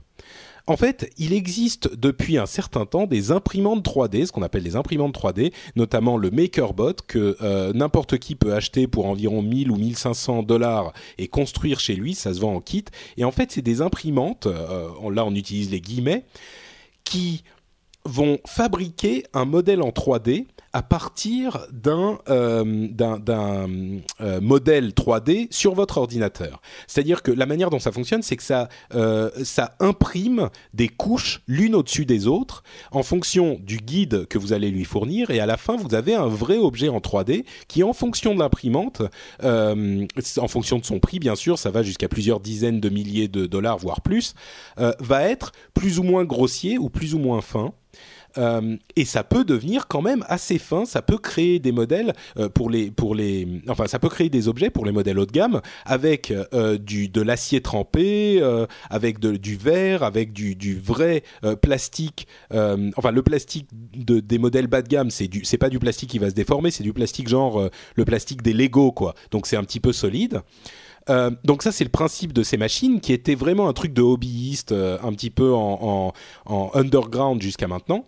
Mais en fait, il y a un type euh, qui a créé un modèle 3D destiné à ces imprimantes du triangle. Je sais plus comment il s'appelle ce triangle paradoxal là. Aidez-moi. Le triangle de Penrose, voilà, qui est une sorte d'illusion d'optique. Mais il y a un type qui a compris comment le faire en vrai. Et il a créé un modèle en 3D de ce euh, triangle et il, a donné la licence à un- un- un- une société qui les imprimait à la commande pour 70 dollars et qui les envoyait. Très bien, jusque-là, pas de problème. Eh ben, une personne a regardé ce, ce- cet objet, enfin des photos, et il a compris comment le truc se faisait. Il a recréé un autre modèle en 3D et il a mis en partage sur un site de partage de modèles 3D qui s'appelle Thingiverse, euh, pardon, Thingiverse, euh, qui partage ses modèles 3D librement. Alors, je ne sais pas si vous m'avez suivi jusqu'ici, mais ce que ça veut dire, c'est que n'importe qui pouvait télécharger ce modèle d'un objet physique et l'imprimer lui-même chez lui. Donc concrètement, euh, l'article de Ars Technica qui est très bien fait fait un parallèle assez frappant avec Napster qui partageait des, qui avait dématérialisé vraiment la musique. Euh, là, c'est une sorte de semi-dématérialisation des objets physiques. C'est-à-dire que, imaginons par exemple, c'est l'exemple qu'il donne sur l'article, euh, que vous ayez une pièce euh, dans une machine à laver que vous avez à remplacer. Si vous allez chez Brandt pour acheter la pièce en question, ils vont vous la facturer 25 euros. Si vous téléchargez le modèle de la pièce et que vous l'imprimez vous-même, ça va vous coûter 2 euros. Donc concrètement, ce que ça veut dire, c'est que vous pouvez effectivement télécharger illégalement la euh, pièce, euh, euh, le- boulon à forme un petit peu bizarre dont vous avez besoin. C'est un truc qui a des conséquences sur la- la- l'industrie. enfin, aujourd'hui, bien sûr, ces imprimantes coûtent très cher et ne sont pas super précises, mais à l'avenir, dans d'ici, on ne sait pas, 10-15 ans, euh, ça peut avoir des conséquences sur l'industrie en général monumentales. Imaginons par exemple un set, de, je, vais dire un truc qui va peut-être paraître euh, ridicule à certains de nos auditeurs euh, geeks, mais demandez à vos femmes, vous allez voir si ça va pas leur plaire, un set de, de je sais pas moi, de, de, de services euh, à thé hyper design de chez Bodum par exemple. Eh ben, au lieu d'aller le payer euh, 125 euros chez Bodum, vous le téléchargez, ça vous imprime le truc en plastique et en verre pour, pour euh, 10 euros. Euh, c'est quelque chose de, de... Enfin, bon, je, je m'arrête là pour prendre vos impressions. Pour moi, ça me paraît être un truc révolutionnaire. Est-ce que je m'emballe? Non, tu as raison. Je pense que pour le prototypage, euh, il y a énormément d'applications de cette technologie et on n'est qu'au tout début de l'imprimante 3D. Et un jour, euh, dans des années, ton imprimante à la maison, ce sera une imprimante 3D. Et donc, ça veut dire que si, enfin, c'est marrant, il y a des, des, objets, on voit des objets que les gens impriment. On peut vraiment faire un peu de tout, quoi. Euh, c'est, enfin bon, euh, Lionel, je, je veux pas te, voler là. Euh, oui. Euh, Oh, t'as oui. pas l'air convaincu. Vas-y, vas-y, rentre-moi dans l'art. Dis-moi pourquoi j'ai tort. Si, il y a une chose qui m'intéresse dans ton exemple, c'est euh, c'est l'histoire de Brandt, tu vois, parce que si Ouais. tu vas avec une Non, c'est pièce- important. Parlons de Brandt. Parlons de Brandt. Euh, non, parlons, par- parlons de Brandt. Mais non, mais tu vas, tu vas chez Brandt, euh, si tant est que tu puisses y aller, avec ta pièce défectueuse. Monsieur Brandt, il va te dire, bah, monsieur, faut changer de machine à laver. Je peux pas vous vendre la pièce comme ça, machin, elle se fait plus bidule. Donc, euh, enfin, tu, tu, tu vois le discours traditionnel, quoi. Ouais. Et, euh, et là, c'est intéressant parce que tu vas pouvoir te faire faire. Bon, après, il faut qu'elle soit solide et qu'elle soit utilisable, etc. hein, donc, euh, mais tu vas pouvoir te faire euh, ta, ta petite pièce toi-même tout seul et puis euh, faire en sorte que ta machine à laver, au lieu de durer 6 ans, eh bien, elle en dure 8, par exemple. Ouais. Donc, de, de- bon, voilà. Dans le prototypage, c'est quelque chose d'extrêmement intéressant. Je pense que les personnes qui ont des idées, qui veulent euh, matérialiser leurs idées, faire des tests, etc., euh, parce que le papier ne, permet pas tout, et puis faire faire des prototypes, c'est euh, coûteux, eh bien là, ça offre des possibilités qui sont intéressantes. En, revanche, pour l'instant, euh, tu vois, l'histoire de Brandt, on n'y est pas du tout. Quoi. Ouais, oui, c'est sûr. il faut, il faut que, il faut que le- l'imprimante soit robuste, que le matériel utilisé soit de différentes qualités, euh, que du plastique. Mais on n'est pas si loin. hein. Tu sais, il y, a- il y a beaucoup de gens, effectivement, beaucoup de gens disent ça quand on leur parle de, de, de cette histoire, mais on n'est pas si loin qu'on le pense. Aujourd'hui, les machines qui peuvent faire des trucs vraiment de ce type-là coûtent très cher, genre 60 000 dollars, mais elles peuvent faire, elles peuvent, enfin, renseignez-vous, allez voir ce genre de choses. Euh, Il y a des résultats vraiment, vraiment surprenants. Euh, Jib72 dans la chatroom, euh, pardon, GLB92 dit euh, et une pizza, on peut l'imprimer. Ça, ça serait pas mal, franchement. Mais, mais, mais sans aller jusque-là, imaginez par exemple un, un stand pour votre iPad ou votre iPhone que vous avez vu sur un site et vous dites ah ouais ça c'est pas mal, ça a l'air sympa. Et ben vous allez sur le site de partage de design 3D, vous pouvez vous l'imprimer tout de suite. C'est c'est fou comme euh, comme euh, comme idée. Ou alors euh, je sais pas moi une figurine d'un personnage que vous aimez bien ou un enfin il y a des, des c'est le genre de concept qui va beaucoup plus loin que euh, ce qu'on peut imaginer. C'est le genre de truc, on se dit, on ne sait pas ce que ça peut donner. C'est tellement, euh, ça ouvre tellement de possibilités. Enfin, moi, ça me fascine, mais je suis peut-être. Moi, j'aime bien ton enthousiasme, en tout Ouais, cas, Patrick, parce que tu vois, j'ai, euh, j'ai pas tout à fait le même. Je sens que, tu vois, en n'ayant pas ton enthousiasme, ça m'énerve parce que je sens que je passe à côté de quelque chose. tu vois. Ah non, mais je t'assure, je t'assure, sois, sois un petit peu moins, euh, euh, un petit peu moins prudent dans tes processus intellectuels. Laisse-toi aller à la folie, tu vas voir, c'est super bien. Bon, euh, Juste un point sur l'impression de la pizza. euh, Il y a des, des cuisiniers qui font pas mal d'expérimentations avec euh, de- du réassemblage euh, de, de, de. Et je crois qu'ils ont fait en fait cette, euh, une impression comme ça. Ils ont imprimé euh, un, un, plat. Je sais plus ce que c'était, mais ils l'ont fait. Ça me dit quelque chose cette histoire. Beaucoup. Ça me dit quelque chose. C'est des gens qui travaillent beaucoup avec euh, avec euh, de l'oxygène, euh, du nitrogène liquide, des choses comme ça. Oula, du nitrogène liquide qui te fait un plat. Remarque, c'est peut-être un plat de nitrogène liquide en même temps. C'est peut-être pas mal.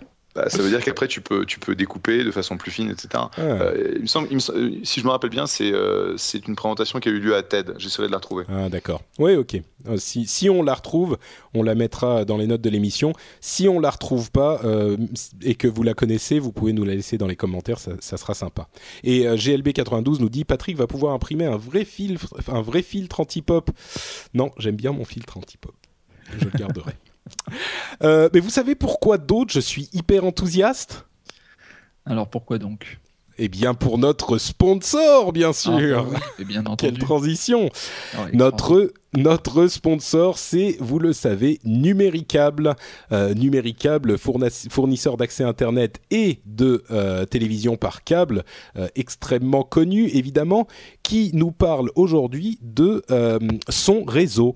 Puisque vous savez que chez un fournisseur d'accès Internet, une des choses les plus importantes, c'est la qualité du réseau. Parce que que vous regardiez la télé ou que vous jouiez ou que vous téléchargiez des podcasts, si vous n'avez pas un bon réseau, eh ben euh, ça marchera moins bien. Et en l'occurrence, Numéricable est en train d'adopter sur tout le territoire euh, la norme DOCSIS 3, euh, qui est une norme beaucoup plus qui permet plus de confort notamment pour ceux qui ont les forfaits 100 mégas, euh, et donc ils sont en train de l'adopter pour s'assurer que euh, les augmentations de charges sur leur réseau, surtout dans les périodes de connexion de masse, euh, et vous vous le connaissez bien avec avec les podcasts de No Watch, les débits ne descendent pas.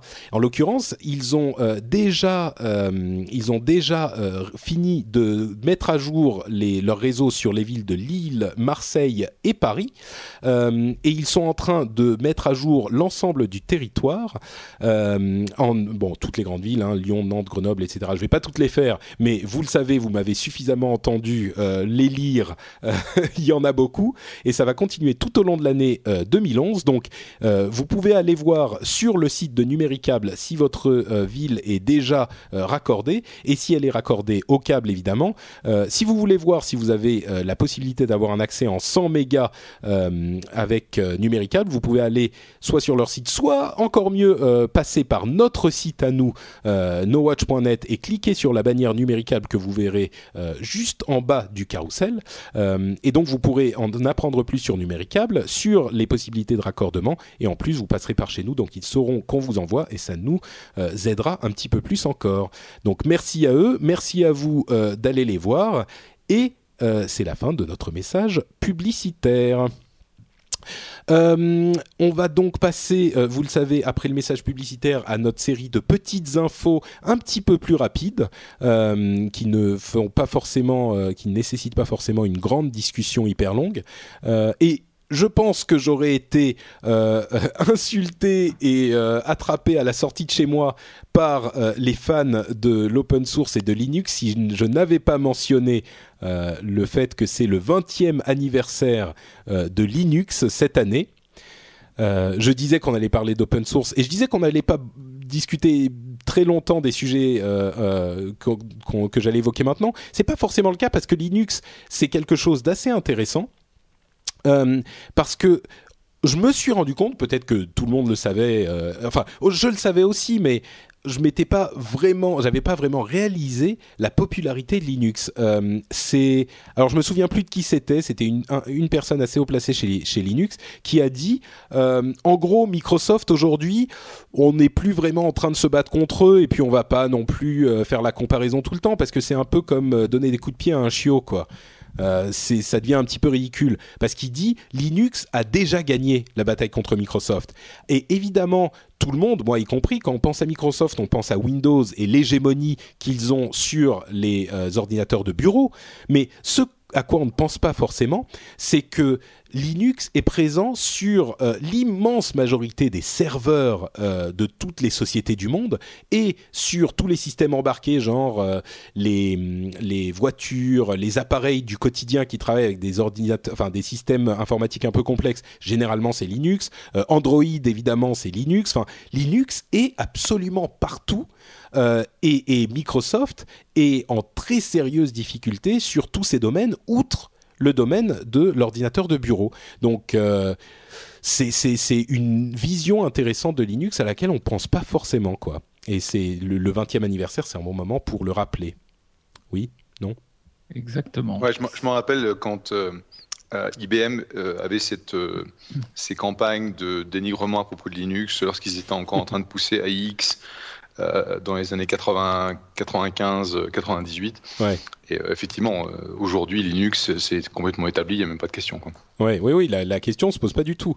Et alors, pour ceux qui savent pas, euh, Linux a été créé par un jeune homme qui s'appelle Linus Torvald, un jeune Finlandais, qui est, qui, qui c'est, il y a une vidéo très intéressante sur le qui a circulé avec les dates de, de Linux et une petite histoire rapide. donc, c'était en 91 effectivement, puisque ça fait 20 ans. Il a envoyé un petit message sur un forum en disant ouais euh, je vais je vais créer un petit truc genre euh, Unix euh, si vous voulez m'aider bon ça ira pas très loin mais essayons de faire un truc ensemble. Il a mis en, en, open source en 92 et évidemment c'est devenu ce qu'on connaît mais c'est vraiment un mec qui a commencé ça presque dans sa chambre. Et le, le est-ce que vous savez pourquoi le symbole de Linux est un pingouin? Euh, non. Non. Bah en fait, euh, Linus a été euh, dans un il avait été visiter un aquarium et il s'est fait mordre par un pingouin en 96. c'est fort, hein? C'est pas mal. Je trouve ça bien. J'ai appris quelque chose aujourd'hui. Bah voilà, tu vois, c'est on, on, quittera le rendez-vous tech moins bête qu'on y arrivait tous. autre chose intéressante. Je pense qu'on peut l'appeler l'épisode du pingouin. c'est possible, le pingouin qui mord. Euh, le, le, une autre chose intéressante, là, qui est un petit peu moins connue aussi, euh, je le sais parce que ma copine est finlandaise et il se trouve que euh, le, le, père euh, de Linus est assez connu en Finlande. C'est un euh, suédophone de Finlande. Ils sont divisés en deux, euh, deux groupes de langage, en fait. Euh, et c'est un, un, monsieur qui est un politicien qui est assez connu et qui a longtemps fait partie du Parti communiste. Et je me demande si euh, l'inclination, l'inclinaison, c'est pas l'inclinaison. Bref, la tendance de, oui, c'est ça, l'inclination de, de Linus à, à, ouvrir son truc et à partager, enfin cette culture du partage de l'open source ne lui est pas venue euh, de son père qui était, euh, qui était, bon, il est toujours un petit peu, euh, bon, enfin en même temps dans le Nord ils sont tous socialo-communistes un petit peu, mais je me demande si, si ça lui est pas venu de son, de son passé de, de, de communiste, enfin de l'ambiance familiale un petit peu de ce type de, de philosophie, quoi. Je sais pas, mm. Bah, il y, a, y a forcément de ça quelque part. De toute façon, euh, on ne on ne naît pas euh, avec toutes ces caractéristiques. Euh, donc oui, il y a, y, a, y a de ça. Il y a de ça. C'est sûr et certain. ce qui est intéressant dans, dans, dans toute cette histoire, c'est qu'en effet, bon, Linux est très répandu de plus en plus sans qu'on sache vraiment, et, etc. Aussi bien sur les serveurs, les supercalculateurs et compagnie. Et, et ce qui est marrant, c'est que il y a des sociétés comme comme c'est vraiment représentatif, comme SFR par exemple, mmh. qui euh, qui, fait partie des sponsors de, Linux, alors à une très faible euh, mesure, mais euh, tu vois, le, fait que des sociétés de téléphonie s'intéressent au développement du noyau, donc de Linux, c'est tout à fait représentatif de l'hégémonie du du, système, quoi. Ouais. Oui, oui, c'est sûr. Hmm. Donc, bonne sans, sans, vouloir être trop, euh, trop geek, euh, à l'époque, lorsque Linux a commencé à développer Linux, euh, il y avait déjà plusieurs distributions Unix disponibles en open source à l'époque, mais il n'avait pas la licence qui permettait de modifier le, le kernel ou les extensions et forcer en fait la communauté à recontribuer mmh. ces, ces, modifications. Et donc, une des raisons qui l'a poussé initialement à, ce développement, c'est forcer en fait un mode de licence du kernel, des extensions, etc., où la communauté serait forcée de recontribuer toutes les extensions, toutes les modifications, toutes les améliorations qu'ils apporteraient au, au logiciel. Oui, tout à fait, oui, c'est l'un des, facteurs clés, c'est sûr. Donc bon anniversaire euh, Linux et euh, pour fêter l'anniversaire, je sais pas, euh, faites un câlin à un pingouin, par exemple. bon, on va enchaîner avec d'autres news là pour le coup vraiment un petit peu plus rapide. Sony et GeoHots, George Hotz, sont arrivés à un accord discrètement. le procès, bon, il est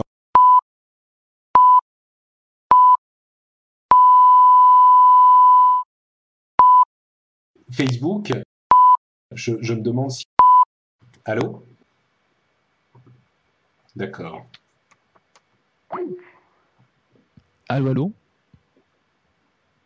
je pense, je pense que c'était moi, mais a priori c'est Patrick. Allô ah, Oui, non, je pense qu'on a perdu Patrick en fait.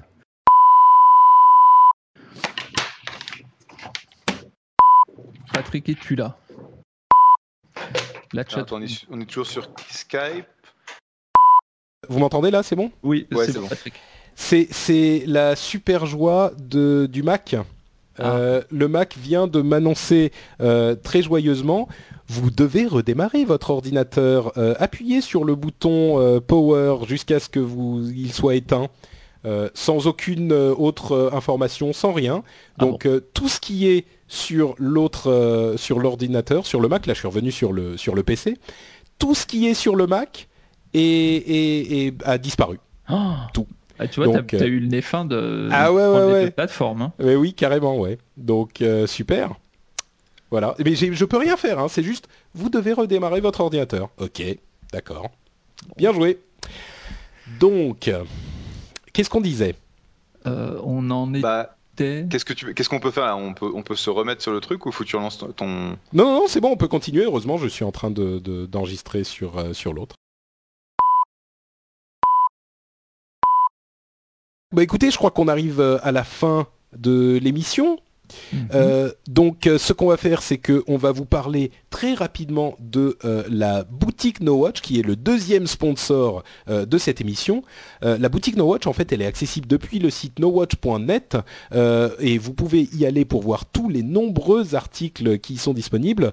vous allez voir qu'il y a des t-shirts, des goodies, même des sous-vêtements pour les gens qui aiment vraiment beaucoup No Watch. Au, au couleurs vous pouvez envoyer des photos, par exemple. Il euh, y, a que des. Ah si, il y a un string, si je ne m'abuse. Euh, donc, euh, aux couleurs des émissions de No Watch TV, No Watch FM et The Lab. Et il y a énormément de choses différentes et avec beaucoup de prix différents. ils sont de super bonne qualité, m'assurent les gens qui en ont acheté, c'est-à-dire les, les, Cédric, Christophe, Jérôme, tous ces gens-là en ont depuis au moins un an et tiennent super bien. Et il y, a différents prix, sachant que les articles un peu moins chers vont nous, vont nous donner quelques euros les articles plus chers, genre les articles collector, mécènes, sponsors, tout ça, vous nous donnez un petit peu plus. Donc si vous voulez nous donner un coup de main et vous faire plaisir en même temps, vous pouvez aller sur le site euh, nowatch.net et aller à la boutique. Euh, c'est la bannière en haut euh, et vous allez voir s'il y a des choses qui vous plaisent. Ça peut faire d'une pierre deux coups. Donc et, et, et, surtout, faut pas oublier hein, qu'on on publie les emails de ceux qui achètent le string. Exactement. Euh, donc euh, voilà pour la boutique No Watch et euh, l'étape suivante de notre émission, c'est le passage de la statosphère de Guillaume qu'on va vous passer tout de suite. Bonjour à tous. Fort d'une solide expérience dans la numérisation de livres, Google peut aujourd'hui se targuer d'avoir scanné plus de 15 millions d'ouvrages, soit plus de 10% de tous les livres jamais édités dans le monde entier. Désormais, un tiers d'entre eux sont exploités dans le cadre du programme Google Books Ngram Viewer, un formidable outil permettant d'observer des tendances dans ce corpus linguistique rassemblant plus de 500 milliards de mots. Le service est ainsi capable de générer un graphique reflétant la notoriété de plusieurs expressions dont les courbes sont comparables entre elles. L'algorithme se veut rapide et efficace puisque Google Books Ngram Viewer est capable d'analyser en quelques secondes la littérature remontant au moins jusqu'au XVIIe siècle et dans plusieurs langues. chinois, hébreu, français, allemand, russe, espagnol et trois versions d'anglais. Enfin, comme l'affirme de Mountain View, n'oublie jamais que son objectif est avant tout de proposer un moteur de recherche infaillible, une sélection de livres contenant les expressions recherchées est accessible depuis la section Google Books du moteur de recherche. Retrouvez toutes les statistiques du web sur statosphère.fr et le compte Statosphère sur Twitter. À bientôt. Merci à Guillaume donc pour ces informations extrêmement intéressantes. Euh, on enchaîne On l'a pas rapidement. entendu, mais on pense que c'était vachement intéressant. Non, mais moi je les ai entendus. Euh, C'est juste vous qui les avez pas entendus en fait. Et, nos auditeurs les ont, les ont entendus aussi. Euh, donc Jeff est en, fait un petit peu pressé, donc on va euh, enchaîner rapidement avec euh, les, les avec iTunes. Tiens, iTunes c'est l'endroit où vous pouvez nous laisser des commentaires et des notes si vous voulez qu'on remonte un petit peu dans les classements et en plus si vous voulez nous dire ce que vous pensez de l'émission. Donc vous pouvez aller sur iTunes chercher le rendez-vous tech et nous laisser un nombre d'étoiles que vous jugez approprié et un commentaire, comme l'ont fait par exemple euh, TT Bonheur, Dell, un nom particulier, qui nous dit avec 5 étoiles super podcast, toujours au rendez-vous pour le rendez-vous tech. Moi aussi. Euh, Ilias euh, nous dit j'aime avec 5 étoiles. Merci, très bon podcast. C'est court et euh, droit au but. Et l'actu geek par Cyber, Cyberkick nous dit j'ai redécouvert ce podcast depuis que j'ai un autoradio. Excellent podcast, c'est continué. Merci à vous trois. Merci à tous ceux qui nous laissent des commentaires là-dessus. Merci aussi à ceux qui nous laissent des commentaires sur le site, donc sur nowatch.net. Comme vous le savez, on l'a lancé il y a, ça doit faire à peu près un mois et des bananes. Euh, scientifiquement, c'est, je crois, trois bananes et demie. Euh, et euh, donc, on a un petit peu plus d'activité là-dessus depuis ce moment-là. Donc, n'hésitez pas à y aller aussi et à faire partie de la communauté. Et la fin de l'émission, ça va être le moment où on donne à Jeff et à Lionel l'occasion de nous parler de ce qu'ils font sur l'internet du cybernaute. Jeff, où peut-on te retrouver? Euh, Twitter.com slash Jeff, J-E-F-F, c'est l'endroit où je passe le plus de temps, trop de temps malheureusement. Euh, autrement, euh, Jeff Clavier sur pas mal de services, Facebook, euh, Instagram et tout, et tout. Merci Jeff. Lionel, Alors, vous me retrouvez, vous retrouvez également Bertrand de temps en temps sur Techno IT, donc le podcast sur l'actualité euh, informatique en entreprise. Euh, D'ailleurs, la dernière émission vient d'être mise en ligne, enfin il n'y a pas longtemps, hier, euh, hier, hier, ouais. Et puis donc technoit.fr, nowatch.net bien sûr, évidemment. évidemment. Euh, le Twitter c'est itlionel, it i s l i o n e l. Et puis euh, si vous souhaitez m'envoyer le mail, bien, contact technoit.fr. Euh, J'en profite pour ajouter une petite note sur, euh, sur euh, Techno IT pour dire que c'est vraiment une émission en or pour les gens qui sont un petit peu plus euh, versés dans le côté vraiment informatique, euh, IT de euh, la technologie. Nous, on parle de beaucoup de choses ici au Rendez-vous Tech, mais Techno IT, c'est un petit peu plus spécialisé et euh, c'est un, coup d'œil euh, assez rapide et très synthétique sur d'une part l'actualité de l'informatique en général et d'autre part sur euh, certains sujets particulièrement intéressants. On, a beaucoup parlé de sécurité aujourd'hui, mais si vous voulez en entendre parler plus dans les détails et entendre des, informations, enfin un résumé sur l'histoire de la faille des certificats de sécurité dont on a beaucoup entendu parler il y a deux semaines environ. Euh, le dernier numéro est non seulement euh, très bon parce qu'il est intéressant en soi, mais en plus, Lionel, j'ai trouvé que tu l'as, euh, tu l'as fait presque, tu l'as tenu presque comme une histoire et moi j'ai envie de connaître la suite quoi. Mm, tu mm, t'es mm, arrêté en plein milieu du truc. Oui, euh, je vais me précipiter sur le prochain épisode quand il va sortir. C'est si vous, vous avez envie d'apprendre ce qui fait votre industrie vraiment en vous, en vous délectant d'un, d'un récit. euh, allez-y, c'est Techno IT et ça vaut vraiment vraiment le coup quoi. Même si vous êtes juste, euh, si ça vous intéresse un tout petit peu, euh, moi j'ai trouvé ça, enfin j'aime toujours Techno IT, mais ce dernier épisode était. euh, Et dis-moi juste question comme ça Oui. de podcasteur à podcasteur, tu as écrit le texte ou pas? Oui, oui, oui, oui. Ah, oui, mais c'est ça. Tu sais, écrit. Tout écrit en fait.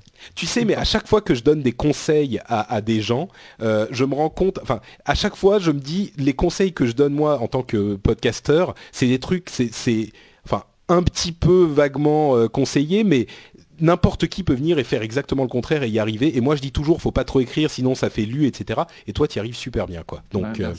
Ça me fait bref. plaisir ce que tu dis parce que franchement, le, le, le dernier, je l'ai vraiment écrit comme ça, quoi. Je voulais vraiment que ça fasse, euh, voilà. Donc ça me fait plaisir. Ben voilà. bref. Eh ben écoutez, jugez par vous-même sur Techno IT sur nowatch.net notamment.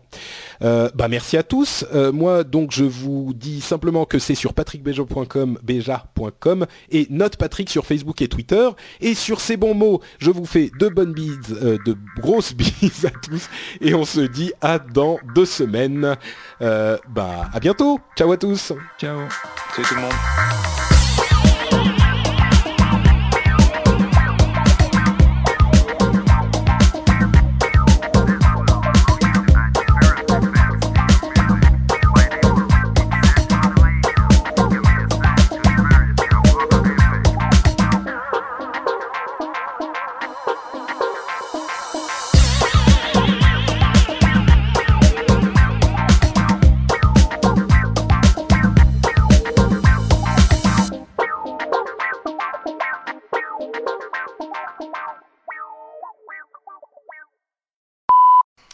Bon, merci, merci les gars.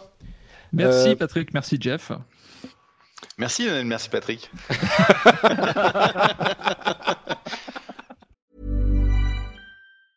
Cool fact a crocodile can't stick out its tongue. Also, you can get health insurance for a month or just under a year in some states. United Healthcare short term insurance plans, underwritten by Golden Rule Insurance Company, offer flexible, budget friendly coverage for you. Learn more at uh1.com. When you make decisions for your company, you look for the no brainers. If you have a lot of mailing to do, stamps.com is the ultimate no brainer. Use the stamps.com mobile app to mail everything you need to keep your business running with up to 89% off USPS and UPS. Make the same no brainer decision as over 1 million other businesses with stamps.com. Use code PROGRAM for a special offer. That's stamps.com code PROGRAM.